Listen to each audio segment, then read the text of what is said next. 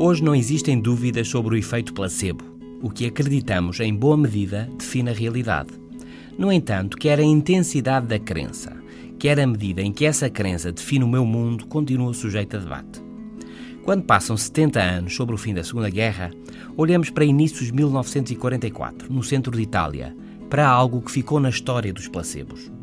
Com a guerra a aproximar-se do fim, forças norte-americanas desembarcaram na localidade italiana de Anzio. Foi um desastre. Foram emboscados por tropas nazis e retiraram para as grutas de Pozzoli, onde resistiram. A quantidade de feridos era muito grande.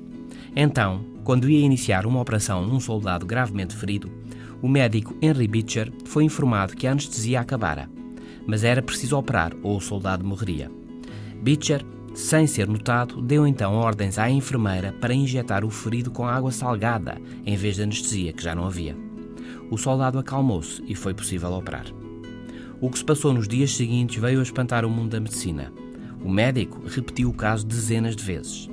Nem todos os feridos conseguiam operar, é certo, mas mais de um terço deles reagia como se tivesse sido anestesiado. Quanto mais emocional o estado do ferido, maior a probabilidade de a falsa anestesia funcionar.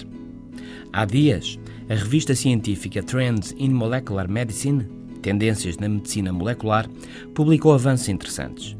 Descobriu-se que o efeito do placebo está relacionado com a genética da pessoa e que possivelmente tem um papel nos cuidados de saúde maior do que o assumido até hoje. É um quadro novo que abre novas perspectivas para muitos tratamentos. Este é o novo normal. Até amanhã.